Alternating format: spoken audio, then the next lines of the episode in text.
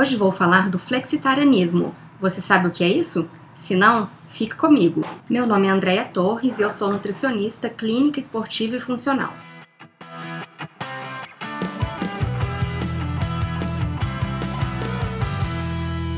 Eu sempre comi pouca carne. Na infância, comia bem pouco. E na adolescência, parei um tempo de comer. Mas depois voltei. Durante a fase adulta, já fiquei algumas vezes sem comer carne. Da última vez, por cerca de 10 anos. Hoje, como carne cerca de uma vez por semana. Não preparo em casa. Aliás, não preparo carne, nem frango, nem peixe. Nunca. Mas se eu for na casa de alguém e tiver, eu acabo comendo. Esta prática não é uma prática vegetariana. Nos Estados Unidos, recebe o nome de flexitarianismo. O termo foi utilizado utilizado pela primeira vez em 1992 e funde os conceitos de vegetarianismo com flexível. Esta tendência privilegia a ingestão de alimentos vegetais mas permite pequenas concessões, como a ingestão esporádica de alimentos de origem animal. A motivação dos flexitarianos pode ser a mesma dos vegetarianos: diminuir o impacto ambiental do consumo de carnes, aumentar o consumo de frutas, verduras, leguminosas e cereais integrais, os quais, em todas as pesquisas, principalmente que estudam as dietas mediterrâneas, associam o consumo deste tipo de alimentos com maior longevidade, e pode ser estimulada também pela compaixão que temos com os animais. Além dos estudos que mostram mostram a importância do consumo de alimentos de origem vegetal para a saúde,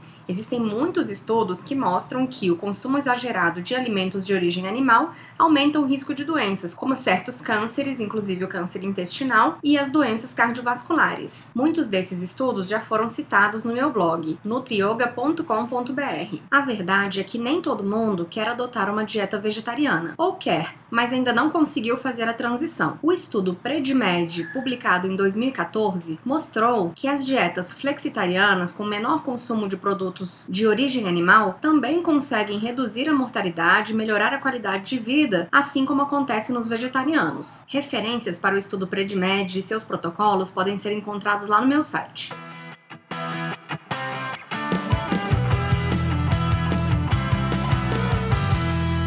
Se você tem dúvidas sobre nutrição e alimentação e deseja que eu fale de um tema específico, deixe uma mensagem lá no blog nutrioga.com.br.